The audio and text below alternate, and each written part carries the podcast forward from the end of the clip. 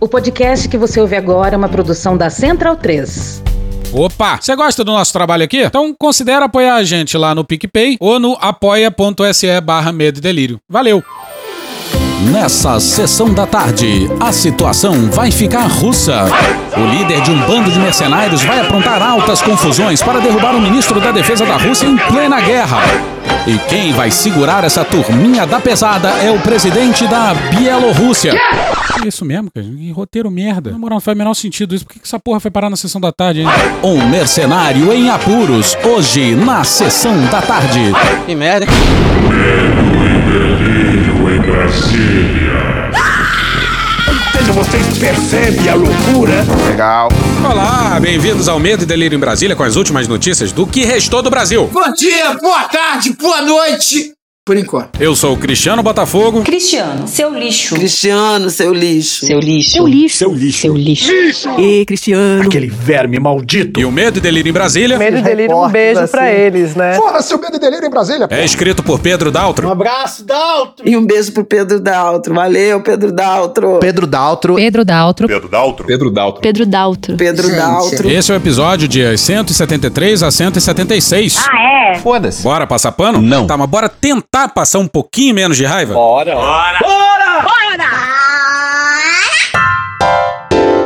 As tais condições externas. Olha nós aí de novo. hum. Adivinha, doutor, quem está de volta? Que quadra da história, hein? Que momento, que quadra da história, como diriam os caras do Medo e Delírio. Um líder mercenário tentou derrubar os generais que comandam a defesa russa e foi contido pelo presidente da Bielorrússia. Que viagem é essa, O que dá pra se concluir da história é que absolutamente todas as partes envolvidas na questão saíram perdendo. Vai todo mundo perder. Menos o presidente da Bielorrússia, claro. Esse aí nem nos seus sonhos mais ousados ousado. se imaginou nessa situação. Mas por falar em tentativa de golpe, Porra, Cristiano, que gancho barato, a gente sempre falou que o golpe aqui não deu certo porque o Jair e os seus generais implodiram as condições externas para um golpe. Então que sejamos esse páreo. E sem condições externas, não tem condições internas para um golpe. Sabe como é que é, né? É ruim pros negócios, meu. O aniversário de carta aos brasileiros da democracia, os banqueiros estão patrocinando. É o Pix que eu dei, dei na paulada neles, os bancos digitais também que nós facilitamos. Nós estamos tirando, tá acabando com o monopólio de banco. E esse episódio tem um tema absolutamente improvável. Os americanos ajudando a impedir um golpe na América Latina. Conversa. Pois é, mas por incrível que pareça, Por interessante que parecesse. aparentemente é verdade. Mas antes de qualquer coisa, a gente precisa deixar uma coisa muito clara. Colocar a coisa muito clara. Isto precisa ficar muito claro. Não nos venham com esse papinho de que os americanos são os democratas, porque aparentemente ajudaram a impedir um golpe por aqui, hein? Não vem com esse teu papinho. Tá maluco, é? Os caras participaram do golpe para derrubar o Evo Morales em 2019. Alguém já ouviu falar de uma, uma senhora chamada Giannini Anhes? Esse é só um exemplo. No caso da Bolívia, os Estados Unidos rapidamente reconheceram a Giannini. Alguém sabe onde está a senhora Giannini Anhes hoje em dia? Tá presa. Tá certíssimo. Os Estados Unidos estão por trás do Guaidó também na Venezuela. Deram até a chave do cofre das reservas internacionais pra ele. Então, não vem com esse teu papinho, não. Os Estados Unidos adoram um golpe na América Latina. Aparentemente, o que pegou dessa vez é que o Bolsonaro cuspiu de tudo que é jeito nos americanos. Presidente Biden, presidente Biden, presidente Biden. Você sabe que eu sou ligado ao Trump. Eu vou falar que é claro, tô torcendo pelo Trump. Espero, se essa for a vontade de Deus, comparecer à posse do presidente brevemente reeleito nos Estados Unidos. Todo mundo que tem riqueza não pode dizer que é feliz, não. Ele tem que tomar cuidado com a riqueza, porque tá cheio de malandro de olho nela. O Brasil é um país riquíssimo. Assistimos há pouco aí um grande candidato à chefia de Estado dizer que se eu não apagar o fogo da Amazônia, levanta barreiras comerciais contra o Brasil. E como é que nós podemos fazer frente a tudo isso? Apenas a diplo- diplomacia não dá, né, Ernesto? E quando acabar a saliva, tem que ter pólvora, senão não funciona. Eles lá ainda tem como buscar uma operação acolhida, como a Venezuela buscou no Brasil. Nós não temos onde buscar operação acolhida. A não ser se montarmos um toco de bananeira e fugirmos para África. Que para a América do Norte eu acho que vai ser difícil. Teve até comitiva americana sendo recebida em Brasília desse jeito aqui, ó. Eu lembro eu comentando especificamente o absurdo do encontro dele com o Sullivan, com o Jake Sullivan. Vem um representante do Biden aqui no Brasil e o Bolsonaro diz: "Ah, a eleição de vocês foi fraudada". Vocês imaginem um troço como esse. Eu tenho minhas fontes de informações, não adianta falar pra vocês, não vão divulgar, que realmente teve muita fraude lá. Teve, isso ninguém discute. Muita denúncia de fraude, muita denúncia de fraude. Pois é, e a absoluta incapacidade do Bolsonaro e do seu então chanceler That's not true. That's not true. That's not true. That's not true. de condenar publicamente o 6 de janeiro por lá, um evento que traumatizou profundamente o pessoal em Washington, fez com que fosse impossível que os americanos apoiassem só dessa vez um golpe pelas bandas de hoje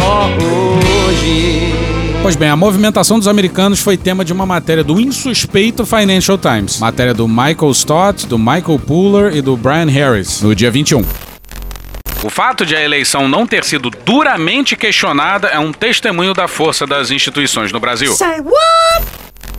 Pior que não dá nem pra mandar um. Tu tava fora do Brasil, irmão? Pro Financial Times porque eles estavam. O problema das instituições brasileiras é que elas dormem furiosamente. Eu quero dormir, porra! O problema não é o seu regular funcionamento. Não existe isso. Tivessem as instituições funcionando, Bolsonaro não era nem pra ter sido eleito. Deputado Jair Bolsonaro do PSC, pela memória do coronel Carlos Alberto Brilhante Ustra, o pavor de Dilma Rousseff. Pro Brasil acima de tudo e por Deus acima de todos, o meu voto é sim. Mas fosse o Brasil um país sério, tudo poderia ser bem diferente. E sonhar não custa nada, né? A votação do impeachment da presidente Dilma Rousseff foi interrompida pela prisão em pleno Congresso Nacional do deputado Jair Bolsonaro. Em caso de condenação, em segunda instância, Jair Bolsonaro ficaria inelegível para concorrer às eleições presidenciais de 2018, frustrando seus planos atuais.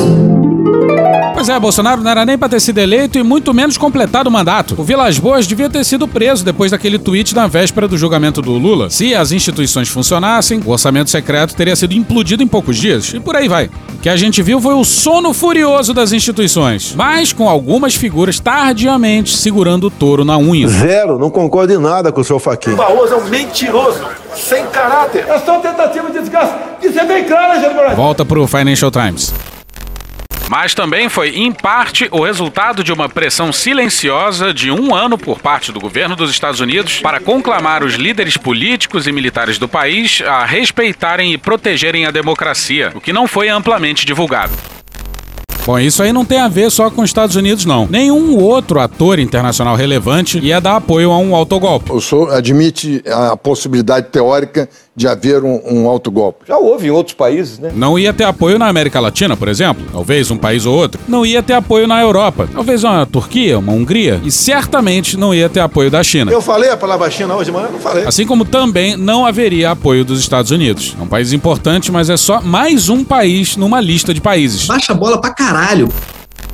O objetivo era enfatizar duas mensagens consistentes para generais inquietos no Brasil e aliados próximos de Bolsonaro. Washington estava neutra em relação ao resultado da eleição, mas não toleraria qualquer tentativa de questionamento do processo eleitoral ou do seu resultado. Isso aí já era sabido. Os recados foram em privado, mas também foram em público. Segundo Tom Shannon, um ex-funcionário de alto escalão do Departamento de Estado dos Estados Unidos, o esforço começou com a visita do assessor de segurança nacional de Joe Biden, Jake Sullivan, ao Brasil em agosto de 2021. Um comunicado da embaixada disse que a visita, abre aspas, reafirmou a relação estratégica de longa data entre Estados Unidos e o Brasil, fecha aspas. Burocracia. Mas Sullivan deixou seu encontro com Bolsonaro preocupado, segundo Shannon.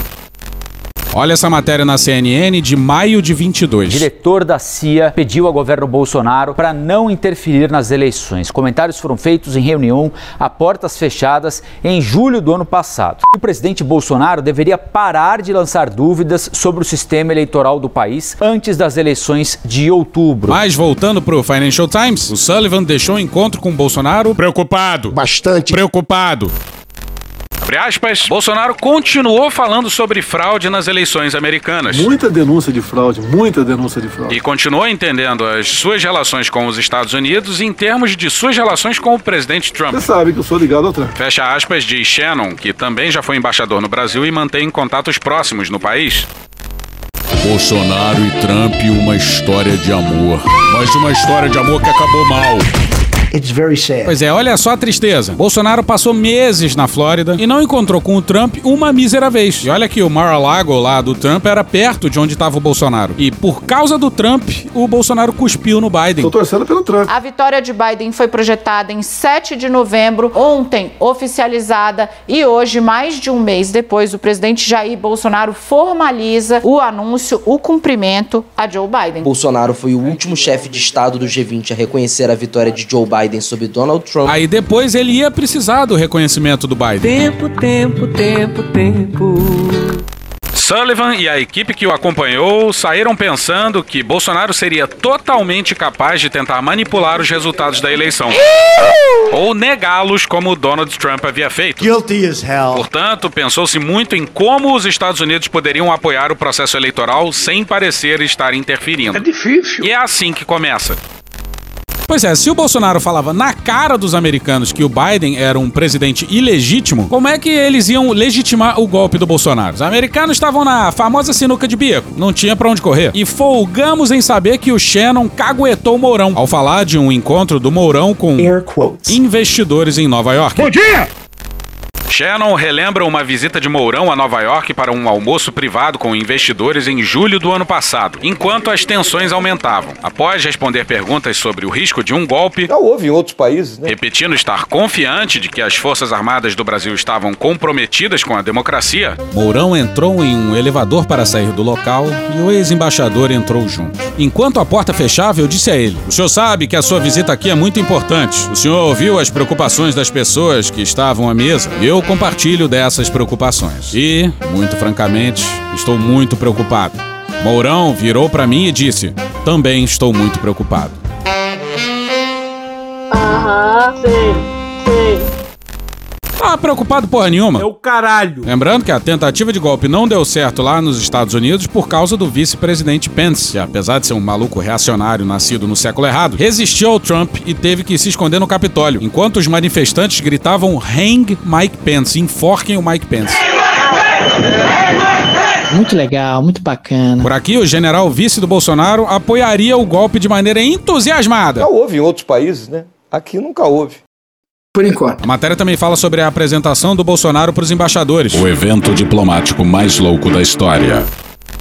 Alarmadas, autoridades americanas decidiram que precisavam intensificar sua campanha de mensagens. Bolsonaro, raciocinaram, havia atraído a comunidade internacional para a controvérsia sobre as urnas eletrônicas ao convocar a reunião com os embaixadores. E Washington precisava então deixar suas posições ainda mais claras. E tudo isso por causa do ministro marxista-leninista. Ministro Faquim, marxista-leninista. O Faquin se reuniu durante a semana, com uma impren- matéria da imprensa, e é verdade, é com vários embaixadores de outros países, tá? Pra, preparando ele o seguinte, ó, quando aparecer o resultado é, no final da tarde do, do primeiro domingo de outubro, que os seus países reconheçam imediatamente o resultado das eleições. Bastante, é bastante curioso essa, isso que ele está fazendo. No dia seguinte, o Departamento de Estado emitiu um endosso incomum ao sistema de votação, afirmando que, abre aspas, O sistema eleitoral e as instituições democráticas do Brasil, capazes e testados pelo tempo, servem de modelo para nações do hemisfério e do mundo. fecha aspas.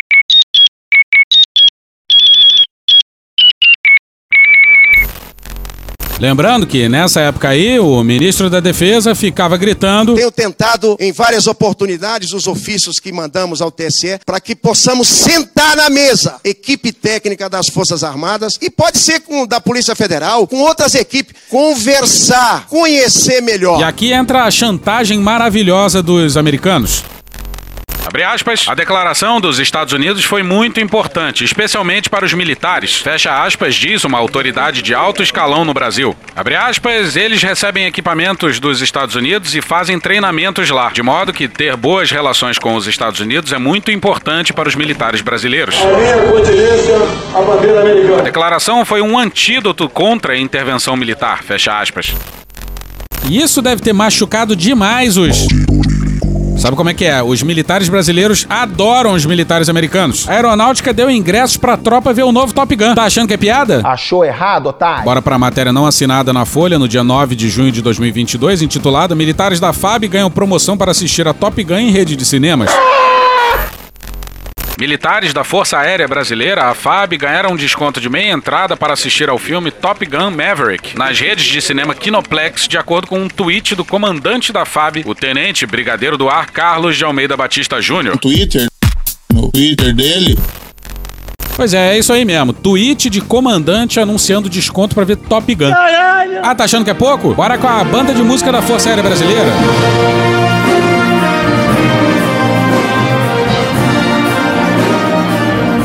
E aí no telão tinha cenas do filme. Tom Cruise acariciando o nariz do avião. Tom Cruise andando de moto. Tom Cruise sorrindo e sendo sedutor. O rapaz é bonito. Uma semana depois, o secretário de Defesa Lloyd Austin usou uma visita a uma reunião regional de ministros da Defesa em Brasília para transmitir uma mensagem clara. As forças militares e de segurança precisavam estar sob forte controle civil, disse ele em um pronunciamento. Deve ter sido hilário ele olhando para um bando de generais no meio de um governo militar e falando que o controle devia ser civil. O trabalho maior é de pacificação. Sai daqui, moço! Porra, e o fato dos americanos terem que ficar mandando recadinho para general mostra bem que as nossas instituições não funcionam é nada. Porra nenhuma. Porra nenhuma. Porra nenhuma! Em particular, Austin e outras autoridades explicaram aos militares brasileiros as consequências de apoiar qualquer ação inconstitucional, como um golpe. Que golpe eu tô preparando? Qual é o golpe? Abre aspas, haveria ramificações negativas significativas para as relações bilaterais entre os militares dos dois países, caso fizessem algo. E foi dito também que eles precisavam respeitar o resultado das eleições. Fecha aspas, disse uma autoridade de alto escalão. Um reforço adicional à mensagem ao alto escalão do Brasil veio da general Laura Richardson, chefe do Comando Sul dos Estados Unidos, que cobre a América Latina, durante visitas feitas em setembro e novembro de 2021, segundo autoridades. O chefe da CIA, William Burns, também disse ao governo Bolsonaro para não criar problemas com as eleições. Abre aspas, o secretário de Defesa, o chefe da CIA, o assessor de Segurança Nacional. Todos eles fizeram visitas em um ano eleitoral. Fecha aspas, diz McKinley. Isso é comum? Não, não é. Não, não é. Mas calma que tem mais. passeio! Os Estados Unidos também forneceram ajuda prática ao processo eleitoral, ajudando a superar as dificuldades na cadeia de suprimentos para obter componentes, especialmente semicondutores, necessários à fabricação das urnas eletrônicas. E aqui a gente recomenda fortemente a matéria do Brazilian Report, que foi quem trouxe o assunto à tona. A matéria do Gustavo Ribeiro e da Amanda Aldi se chama A Crise de Semicondutores Poderia Ter Custado a Democracia Brasileira. Flashback. No Brasil, a maior produtora de semicondutores, a Ceitec, uma empresa pública vinculada ao Ministério de Ciência, Tecnologia e Inovações, está em processo de liquidação por não atingir as projeções entre 2010 e 2018, registrando prejuízo nesse período. No Brasil, através de uma iniciativa pública iniciada em 2008, produz microeletrônica, semicondutores, ou seja, chips, chips eletrônicos. E o governo Bolsonaro decidiu que ele ia extinguir, liquidar. Não é que ele ia privatizar. Eles não conseguiram liquidar a empresa. Porque o TCU encontrou um monte de irregularidades no processo. Em dezembro de 2020, um decreto autorizou o fechamento da empresa por não ter compradores interessados. O presidente Lula criou um grupo de trabalho para estudar a reversão da desestatização da empresa pública Ceitec. End of flashback. O TSE precisava desesperadamente que duas empresas entregassem os chips, uma americana e outra de Taiwan. Mas por conta da pandemia estava rolando uma escassez de chips e muitos contratos não estavam sendo cumpridos. O ex-embaixador dos Estados Unidos no Brasil, Anthony Harrington, conseguiu alavancar conexões dentro da fabricante de chips Texas Instruments para, segundo ele, aspas, diferenciar as necessidades de semicondutores e dar prioridade ao impacto nas eleições democráticas, fecha aspas. O Departamento de Estado dos Estados Unidos e algumas autoridades graduadas brasileiras também solicitaram às autoridades de Taiwan que dessem prioridade à necessidade do Brasil por semicondutores fabricados pela Nuvoton, uma empresa taiwanesa. Semicondutores os quais são usados nas urnas eletrônicas, segundo disseram duas fontes.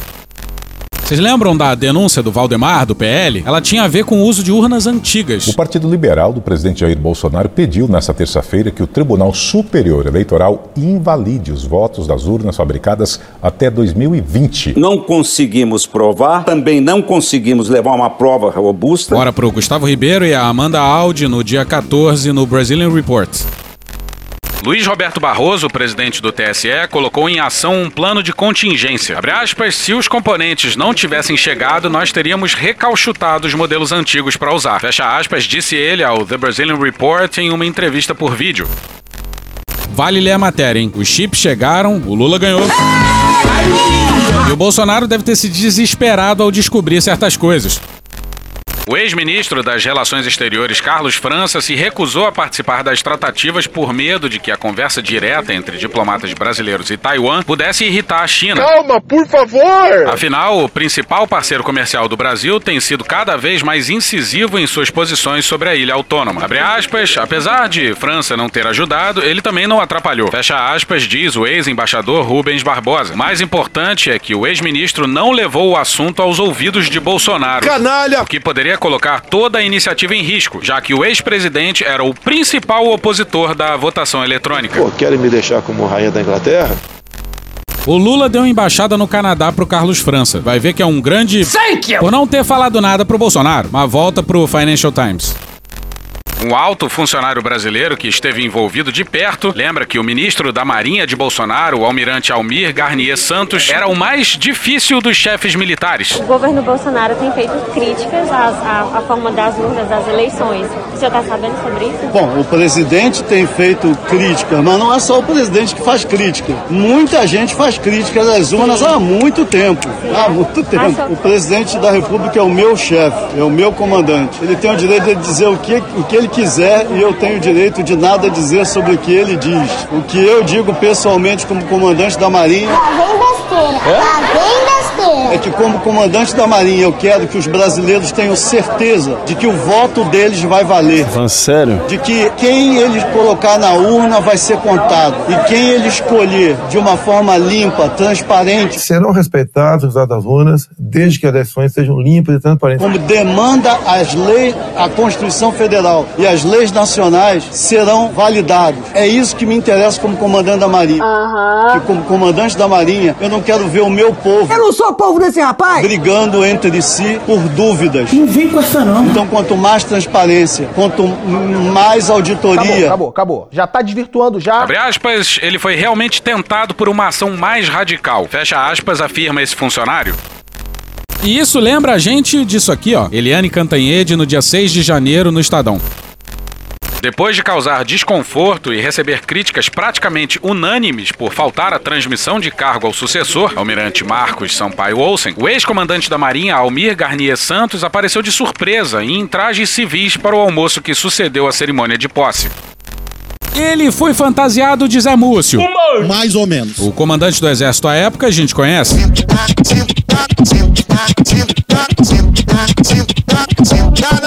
O da aeronáutica mandou aquele. Homem armado não faz ameaça. E o mais bolsonarista era o da Marinha. Puxa daí, Cecília. A gente tá fudido. Não salva nenhuma das forças. Tá, mas volta pro Financial Times e a maravilhosa chantagem americana. Abre aspas, então tivemos que fazer todo um trabalho de dissuasão. estratégica da persuasão. Meu pau em sua mão. O Departamento de Estado e os militares dos Estados Unidos disseram que iriam romper acordos militares com o Brasil, como treinamentos e outros tipos de operações conjuntas, fecha aspas. Em um jantar tenso no fim de agosto com chefes militares, que foi até as duas da manhã, figuras importantes da sociedade civil tentaram convencê-los de que as urnas eletrônicas não estavam fraudadas contra Bolsonaro e que eles deveriam respeitar o resultado da eleição. E o Barroso caguetando o Departamento de Estado americano é inacreditável, hein? Bomba de Barroso? Parabéns, ministro Barroso. Sou seu admirador. Um beijo, Barroso. Luiz Roberto Barroso, ministro do STF, que na época comandava o Tribunal Superior Eleitoral, diz que também participou da solicitação da declaração do Departamento de Estado dos Estados Unidos. Abre aspas, pedi várias vezes a Douglas Conniff, então embaixador interino dos Estados Unidos no Brasil, por declarações sobre a integridade e credibilidade de nosso sistema eleitoral e sobre a importância da nossa democracia. Fecha aspas, lembra Barroso? Abre aspas, ele fez uma declaração e, mais do que isso, conseguiu que o Departamento de Estado fizesse uma declaração apoiando a democracia no Brasil e a integridade do sistema. Fecha aspas. Não tem por que o Barroso explanar isso. Tá maluco? Você é maluco, é? Mas a gente logo fica feliz de lembrar que essa honestidade toda vai enlouquecer o Bolsonaro. O tempo todo infernizo a minha vida, porra! E olha quem recebeu o papo dos americanos. Arthur Lira, presidente da Câmara dos Deputados. Arthur Lira é foda. O vice-presidente Hamilton Mourão. Essa conta irá para as Forças Armadas. Tarcísio Gomes de Freitas, o ministro da Infraestrutura de Bolsonaro. Eu peço a todos aí que escutem atentamente a palavra do presidente. E o almirante Flávio Rocha, secretário de Assuntos Estratégicos da presidência, todos foram transmissores de mensagens dos Estados Unidos sobre a necessidade de proteger a integridade das eleições. A gente sentiu falta do Pacheco e do Temer nessa lista aí, hein? E, curiosamente, tirando o almirante Flávio Rocha, todos reconheceram a vitória do Lula rapidamente. A matéria pula para 2023, mais especificamente para o dia 8 de janeiro. Isso aí, dona Fátima.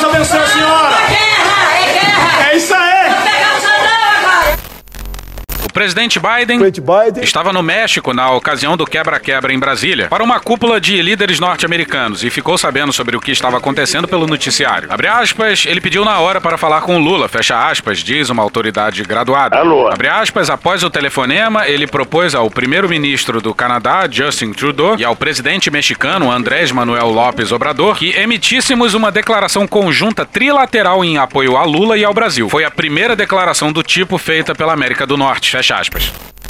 Pois é. Nunca antes na história da humanidade. Isso tinha acontecido? E quem conseguiu descolar isso foi um governo de generais, hein? Essa conta irá para as Forças Armadas. Aí a matéria do Financial Times mostra como os americanos esperavam uma coisa em troca. Para o governo Biden, as relações com o Brasil melhoraram, mas ainda há atritos com o novo governo. Lula demonstrou pouco reconhecimento público da campanha dos Estados Unidos para proteger a eleição. Sua primeira visita oficial a Washington em fevereiro foi discreta e durou um dia. Em abril, ele levou uma grande delegação para a China em uma visita de três dias por duas cidades. Filmes de homem é foda. Naquela viagem, Lula rejeitou as sanções dos Estados Unidos à Huawei, a companhia chinesa de tecnologia, criticou o apoio militar do Ocidente à Ucrânia e apoiou a iniciativa de Pequim por uma alternativa ao dólar. Essa do Lula criticar o dólar como principal moeda global de transação deve enlouquecer os americanos. Abre aspas, as pessoas aqui entendem que haverá diferenças políticas, fecha aspas, diz Shannon. Abre aspas, mas há um tom de raiva e ressentimento latente em tudo isso que pegou as pessoas de surpresa. É como se ele não soubesse ou não quisesse reconhecer o que fizemos. Ô Luiz Inácio, cadê a gratidão, Luiz Inácio? Faz assim, ó. Ô Biden, meu querido, obrigado aí por tentar evitar essa porra aqui. E manda um beijo pro pessoal aí da NSA que eu sei que eles estão escutando. Ah, e por falar nele. Olha o passarinho cantando, que coisa bonita. Bora pro próximo tópico. Lula na gringa. No último episódio, quem tava na abertura e no aparte foi o. Lula! Lula! Lá na gringa, a turnê. Foi mal, tava doidão. Pedindo desculpas pelo comportamento recente do Brasil, foi um sucesso na semana passada. Bolsonaro, que transformou o Brasil num pária, foi presidente durante quatro anos e, por exemplo, dentre outras coisas, nunca encontrou o Papa. Esse Papa vagabundo! O Papa Francisco, ele é tudo que os globalistas queriam. Em seis meses, o Lula já foi tomar um cafezinho no Vaticano. Você não quer de café? Por falar nisso, reparou que do dia 30 de outubro pra cá, Bolsonaro não foi a uma igreja, né? Eu sou católico. Eu também sou terrivelmente cristão. Aí o Lula ainda discursou para uma multidão na frente da Torre Eiffel. O contraste com a diplomacia do Jair é estarrecedor. Pra caralho. E a turnê foi mal, tava doidão? Virou a turnê foi mal, tava doidão, mas tô puto com vocês. Porra. Eu, sinceramente, fico muito puto. Lula mandou vários papos corretos e ele quase conseguiu não criticar diretamente um país ou alguém. Mas lá pelas tantas ele falou do Macri. E muitas vezes os bancos emprestam dinheiro e esse dinheiro emprestado é o resultado da falência do Estado. É o que estamos vendo na Argentina hoje. A Argentina, da forma mais irresponsável do mundo, o FMI emprestou 40 bilhões de dólares, 44 bilhões de dólares, para um senhor que era presidente.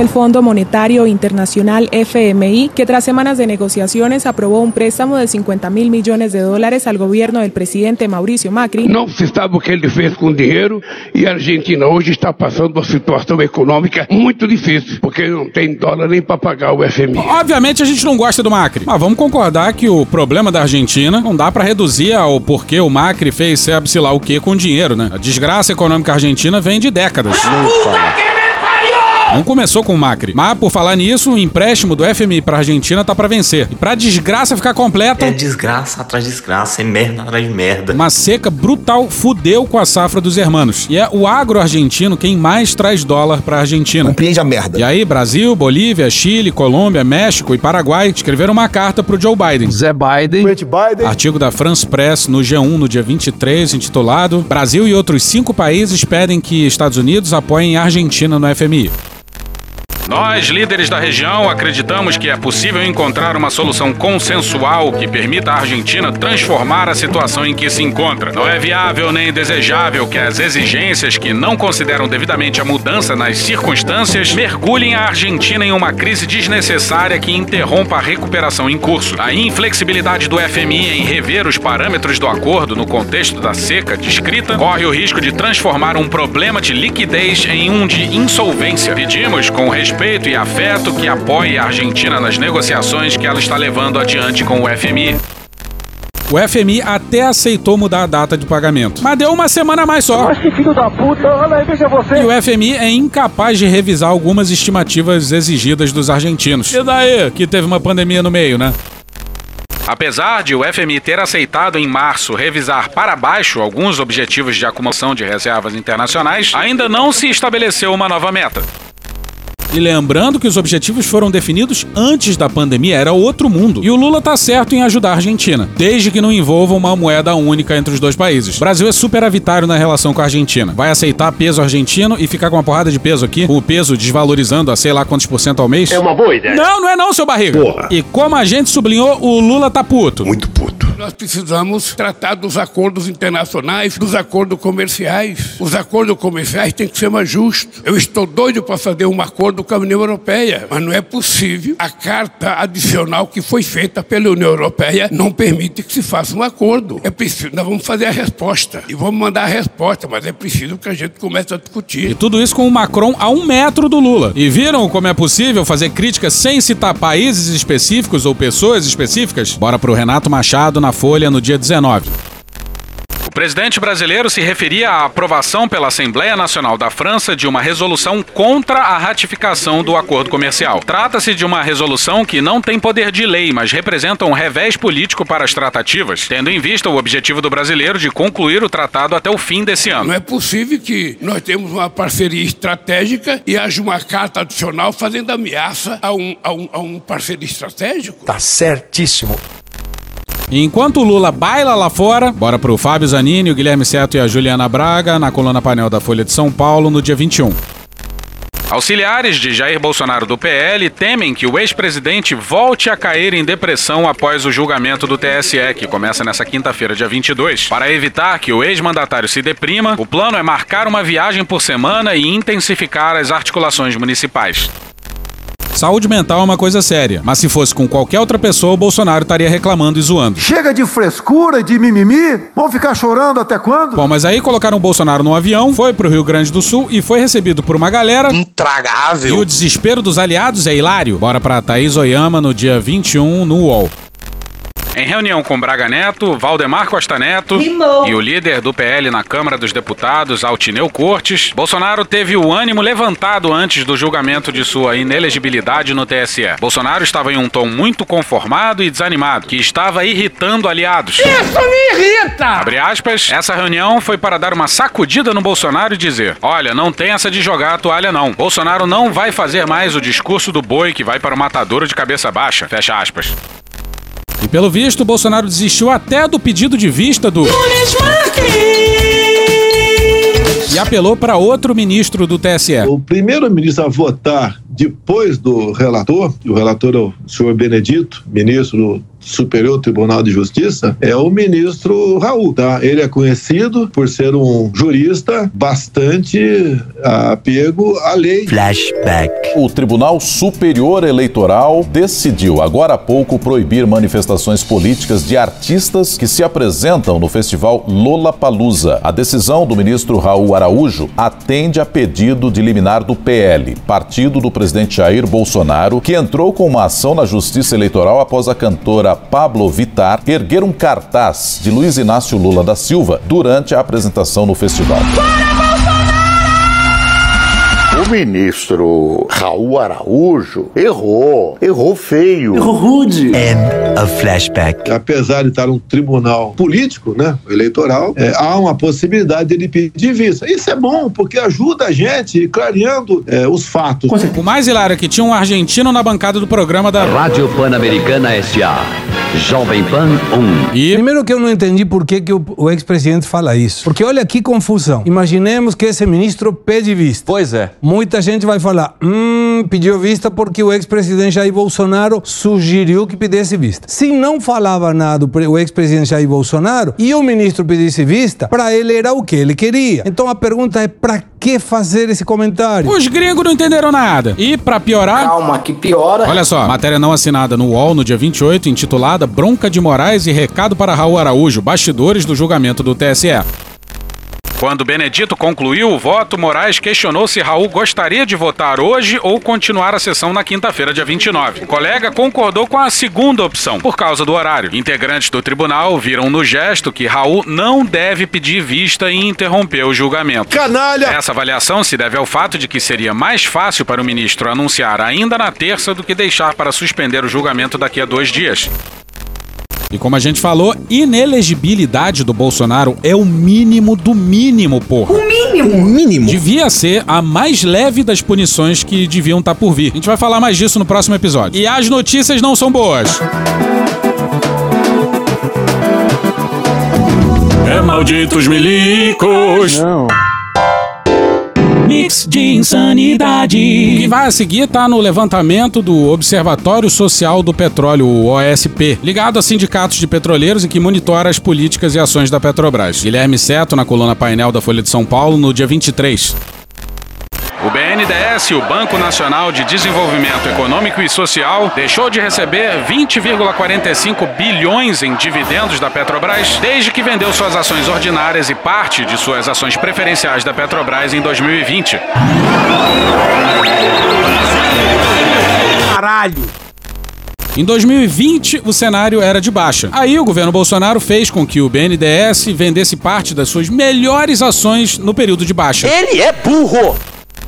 Em 2020, o BNDES negociou mais de 760 mil ações da Petrobras, a maior venda de ações no Brasil desde a oferta de 70 bilhões de dólares da própria petroleira em 2010, e recebeu 22,46 bilhões na operação.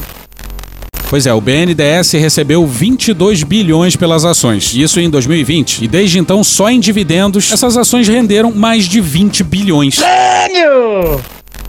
Abre aspas, o BNDES perdeu em três anos o montante que ganhou com a venda das ações da Petrobras, que foram para as mãos de outros acionistas. Essa política do governo Jair Bolsonaro de privatizar tudo o que fosse possível sem olhar as suas consequências causou muitos prejuízos ao país. E com certeza essa venda de ações do BNDES foi um dos maiores. Fecha aspas, afirma o economista Eric Gil Dantas, do OSP e do Instituto Brasileiro de Estudos Políticos e Sociais. Pois é, nessa aí o BNDES se fudeu. Nós e vocês nos fudemos. Mas, pô, convenhamos que essa política de dividendos da Petrobras é uma loucura. Em 2022, a Petrobras foi a segunda maior pagadora de dividendos do mundo, tendo distribuído 21,7 bilhões de reais. Bora pro Matheus Prado no dia 1 de março desse ano no valor. A estatal, que foi a única representante da América Latina entre as 20 empresas mais bem colocadas na publicação, também exibiu o maior crescimento de distribuição de proventos ano a ano, com elevação de 12,6 bilhões de dólares em relação a 2021. E para 2023 já estão previstos mais 24 bilhões. Uma festa danada. O presidente da Petrobras já deu a entender que isso vai ser mudado. E tem que mudar para ontem, porra. Mas segundo o presidente, isso vai ser feito com parcimônia. Não, não dá para ter mais paciência não, não dá não. E bora para mais um absurdo brasileiro. Rogério Gentili no UOL no dia 20. O humorista Gregório do Vivier e a HBO Brasil foram condenados pela Justiça Paulista a pagar uma indenização de 100 mil reais ao empresário rural Antônio José Junqueira Vilela Filho. Palhaçada isso aqui, né? Em março do ano passado, no programa Greg News, do Vivier chamou o empresário de grileiro. É mau caráter mesmo. Disse que ele era acusado de invadir e desmatar mais de 300 quilômetros quadrados da Amazônia. Por isso que o Brasil não vai para frente. E de manter trabalhadores em condições análogas à escravidão. Só no Brasil mesmo, né? Esse trecho do roteiro foi censurado pelo departamento jurídico. Por favor, aguarde a continuação do episódio. Bora pro Maurício Torres e a Sue Brandford no dia 22 de março de 2017 no Intercept Brasil. As cifras milionárias dos autos de infração aplicados a AJ Vilela não chegaram a um quinto do 1,9 bilhão que ele movimentou entre 2012 e 2015. Vai tomar no cu com todo o respeito. Agora o Gregório e a HBO vão recorrer, mas tem que torcer para não cair na mão de outro juiz bolsonarista. Não temos prova, já bem claro. O Intercept já tinha feito essa matéria aí, essa ótima matéria sobre esse Vilela Filho. E olha o naipe do pai. Muito legal, muito bacana.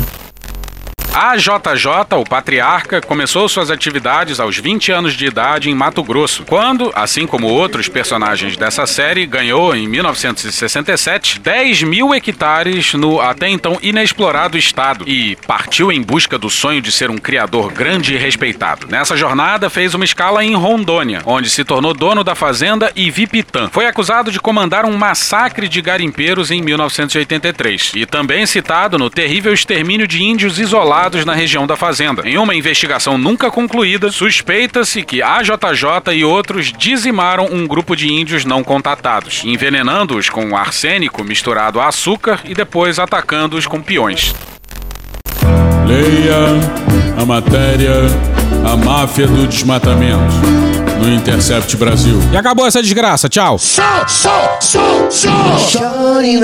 E hoje a gente fica por aqui. Esse episódio são áudios de Wave Toys, o violinista no telhado, Choque de Cultura, Galãs Feios, Angu de Grilo, Sâmia Bonfim, Maria Rita, Xadrez Verbal, Mônica Debole, Breno Pires, Não Inviabilize, Alfredo Rolo, Globo News, Porta dos Fundos, História Pública, Estúdio CBN, Petit Jornal, Meteoro Brasil, Podcast Pauta Pública, Professor Pasquale, Carla Bora, Planet Ramp, Rádio Band News FM, Pica-Pau, Magari Lorde, Vinícius de Moraes, UOL, Diário do Sertão, TV Câmara Distrital, TV Justiça, Dream Theater, Jorge Vulgo Dudu, TV Brasil, Planalto, Poder 360, Metrópolis, Rádio Band News FM, Jovem Pan News, BBC News Service, J Quest, Intercept Brasil, Terra Brasil, Portal Y, CNN Brasil, TV Senado, George Michael, SBT News, Caetano Veloso, Cuphead, Casimiro, Now This News, SATV, Câmara dos Deputados, A Praça é Nossa, Podcast no Pé do Ouvido, Banda de Música da Força Aérea Brasileira, Nosferato Sound Effects, Band de Jornalismo, Cara Tapa, O Antagonista, Cartoon Network, DW Brasil, Fausto Oliveira, Flow, Jornal da Gazeta, Orquestra Brasileira de Música Jamaicana, SBT Jornalismo, The Office, Jogo Político, Rede Globo, Igor Guimarães, Poderoso Chefão, Cecílio Oliveira, Franciel Cruz, Cidinho Idoca, NBR, Cauê Moura, TV Alesp, Greg News, Belo, France 24, Espanhol, Ângelo Silva, Cara Tapa, Podcast Ilustríssima, Astor Piazzolla, Chaves, Esse Menino, Michael Jackson, Multishow, Falha de Cobertura, Jout Jout, Atila Yamarino, Margarete Menezes, Tim Maia, Bahia Cast, TV 247, Guilherme Boulos, Piauí, Sleeping Giants, Esquerdo Gata, Letícia Salorenzo, TV Quase, Diogo Defante e Podcast. Thank you! Se quiser e puder, pinga um lá pra gente no PicPay ou no apoia.se barra medo e delírio. Porra, doação ao caralho, porra. Não tem nem dinheiro pra me comprar um jogo de videogame, moro, cara? Assina o nosso feed no seu agregador de podcast favorito e dá uma olhada nas nossas redes sociais. E também no loja.medoedelirioembrasilha.com.br. Eu sou Cristiano Botafogo, o Medo e Delírio em Brasília é escrito por Pedro Daltro e um grande abraço. Bora passar pano? Não. Mas bora passar menos raiva? Bora.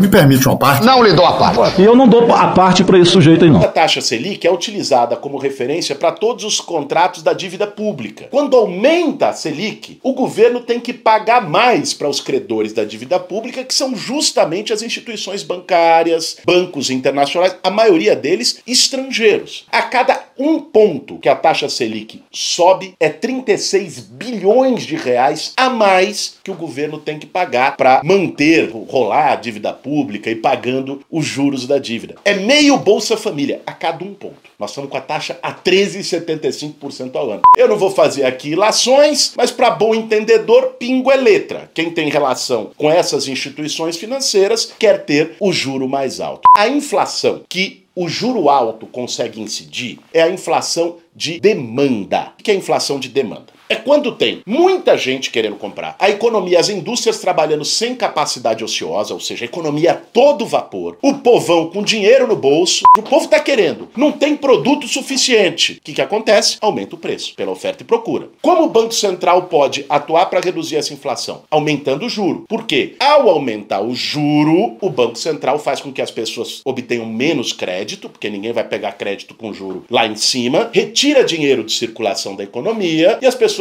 reduzem a capacidade de compra de consumo e aí você estabiliza a oferta e procura. Essa é a lógica da relação entre o juro e o preço, ou seja, a inflação, é de demanda. A inflação brasileira nesse momento não é uma inflação de demanda substancialmente. Nós estamos falando aqui de inflação de custo. E ter juro alto não resolve inflação de custo. A taxa de juro alta e artificialmente alta como nós temos no Brasil, ela atravanca, ela bloqueia o crescimento da economia. O Campos Neto, quando ouve críticas como essa, ele diz: não, mas não sou eu que defino a taxa de juros, é o mercado. A mão invisível do mercado, o mercado que regula. O Banco Central, com as suas decisões, influencia as expectativas do mercado. Tanto é que a expectativa do mercado estava em redução de juros em agosto. E com o comunicado que ele soltou agora essa semana, né, que é uma coisa absurda, já não estima mais. Isso fez a bolsa cair e o dólar subir, porque isso traz uma expectativa negativa para a economia brasileira. Então não é uma via de mão única. Ele está sendo ideológico. Está sendo ideológico não por acaso, pelo compromisso que tem com os setores do mercado financeiro, porque tem gente que ganha, gente. Vamos falar aqui o português, claro, nós estamos falando aqui de quem perde. Todos nós, o Brasil inteiro. Mas quem ganha? Com o juro lá em cima. O banco ganha, né? Lógico, com o juro lá em cima, se o banco faz empréstimo, o trabalho do banco é fazer empréstimo, se o juro tá alto, ele ganha mais. O banco,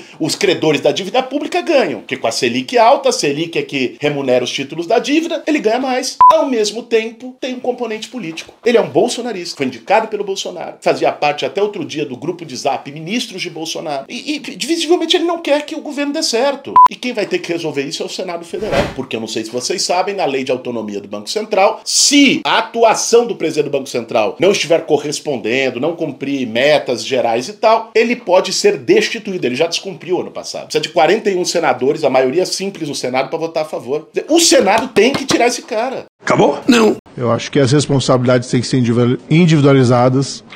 Aquelas pessoas que cometeram atos de violência, invadiram, depedraram, depedraram, depedraram prédios públicos têm que ser punidas. Acabou? Não. O grande salto dessa extrema-direita nas redes sociais foi exatamente conseguir pegar nas pessoas, no fundo das pessoas, aquilo que elas que estava adormecido. Tenho certeza que aqui todos nunca pensaram que tivessem pessoas tão próximas, fascistas, racistas, pessoas de uma convivência de anos e anos que guardavam, às vezes soltavam uma piadinha besta, né? mas seguravam. A extrema-direita conseguiu fazer com que essas pessoas não só se liberassem, mas tivessem orgulho disso, porque começou a circular notícias como se isso fosse normal. Normalizou. Essa normalização foi, ao meu ver, o grande êxito dessa extrema-direita contra a democracia. Acabou? Não. Entrevista do general Fernando José Santana Soares e Silva, que tem um nome comprido e um cargo importante. Ele é o chefe do Estado-Maior da Força Terrestre, o segundo homem na, na linha de comando do Exército Brasileiro. E ele nega que o Exército tenha sido contaminado. O Exército, né? Quando a gente diz o Exército, é a alta cúpula da, da instituição militar, tenha sido contaminado pela política nos últimos anos e que tenha circulado por esta alta cúpula a ideia de um golpe de Estado. Aspas. Nunca quisemos dar nenhum golpe. Tanto não quisemos que não demos.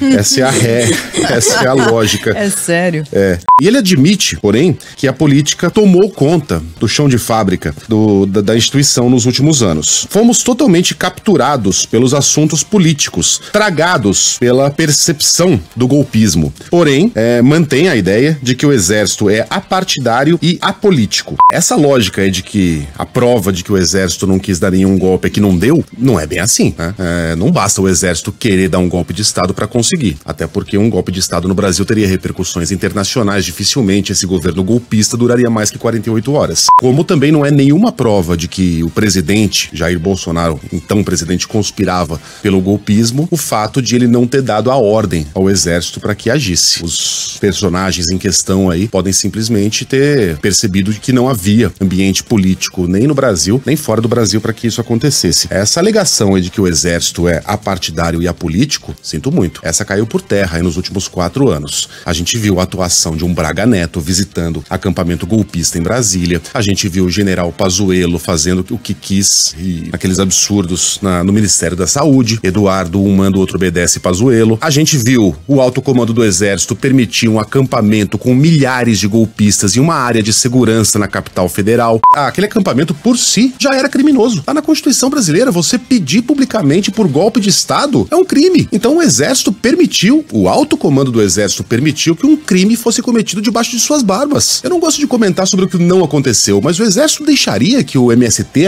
acampasse ali na entrada do seu principal quartel-general durante semanas, pois permitiu que esses golpistas fizessem o que fizeram e deu no que deu. A instituição teve a sua imagem seriamente comprometida e seriamente manchada pelas atitudes que tomou e pelas atitudes que deixou de tomar nesses últimos quatro anos.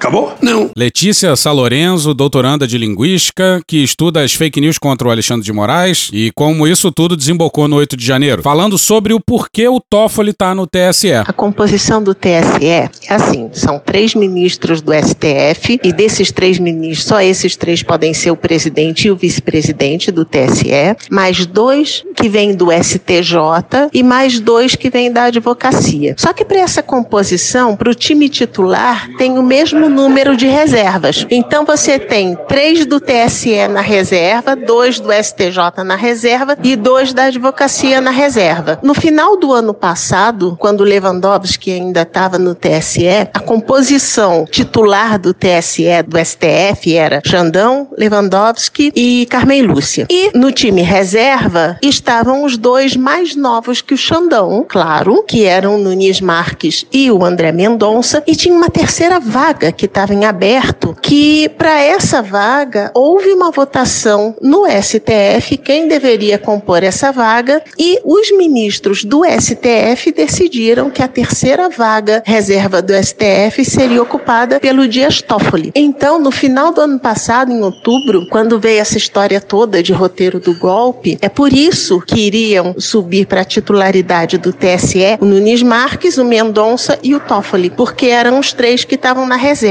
O que está acontecendo agora? O Lewandowski se aposentou, o Nunes Marques saiu da reserva para o time titular e abriu uma, terceira, uma vaga naquelas três. Então você ficou o André Mendonça e o Dias Toffoli e abriu uma terceira vaga. Houve uma votação recente no STF, outra votação, porque ainda não tinha sido escolhido o Zanin, e para essa terceira vaga do TSE foi eleito Gilmar Mendes. Então, nas próximas eleições, nós teremos Nunes Marques, André Mendonça, Dias Toffoli e Gilmar Mendes. Vamos preparar a pipoca que vai ser bem divertido. Acabou? Não. O ex-ministro, né, o Abraham Weintraub, ele criticou essa campanha que foi lançada por aliados do Bolsonaro, pedindo essas doações via Pix para bancar essas multas determinadas pela justiça para o ex-presidente. Então tá aí o tweet na sua tela. Vamos lá, tchutchucas do Centrão. O cafetão precisa do seu Pix. Liberem todo esse patriotismo de vocês. Que delícia, cara! Acabou? Acabou, acabou. Beijinho, sigamos com muito amor e poesia. Ouve a voz do seu períneo. A boca é um ânus da face. Lexotan não se toma na veia. Quando você é jovem, qualquer pessoa que tem um baseado vira seu amigo. Cenoura, cenoura, cenoura. Mais ou menos isso. Ai, que dor no meu pau. Eu sou especialista em pau. Desculpa. Desculpe. Desculpe. Eu quero agradecer também ao Medo Delírio em Brasília, que mencionou uma pergunta que eu fiz para o Arthur Lira na entrevista ao Jornal da, das 10 na Globo News sobre o fato de ele, se ele sugeriu ou não ao presidente Lula a sugestão de substituir Rui Costa por Fernando Haddad na Casa Civil. E ele admitiu que fez a pergunta no café da manhã com o presidente e que o presidente disse que não, que Haddad fica na Fazenda e que Galípolo não assumiria o Ministério da Fazenda no, no lugar do Haddad, que ele iria para o Banco Central. E segundo Arthur Lira, nada mais foi perguntado nessa direção. Aí o Cristiano Botafogo, do Medo e Delírio Brasília, me mandou um beijo e eu devolvo o beijo para ele, para o Pedro Gente, Daltro e para a galera do Fica Medo e aí a, a Delírio. recomendação de podcast, que Flávia um dos poucos podcasts que ela ouve, porque ela não é completamente viciada que nem eu, mas É, ela eu ouço ama mais Delírio. podcasts aqueles fechados, né? É, eu, não- são eu, de eu, eu temporada. ouço menos os podcasts de uso contínuo, mas acompanho. é, porque são frequentes, né? Então, medo e delírio estão no meu cardápio.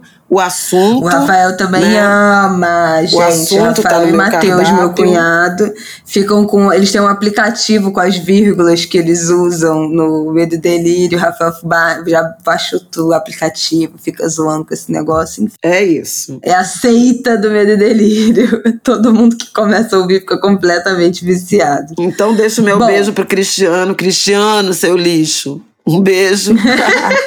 e um beijo pro Pedro Daltro. Valeu, Pedro Daltro, o redator.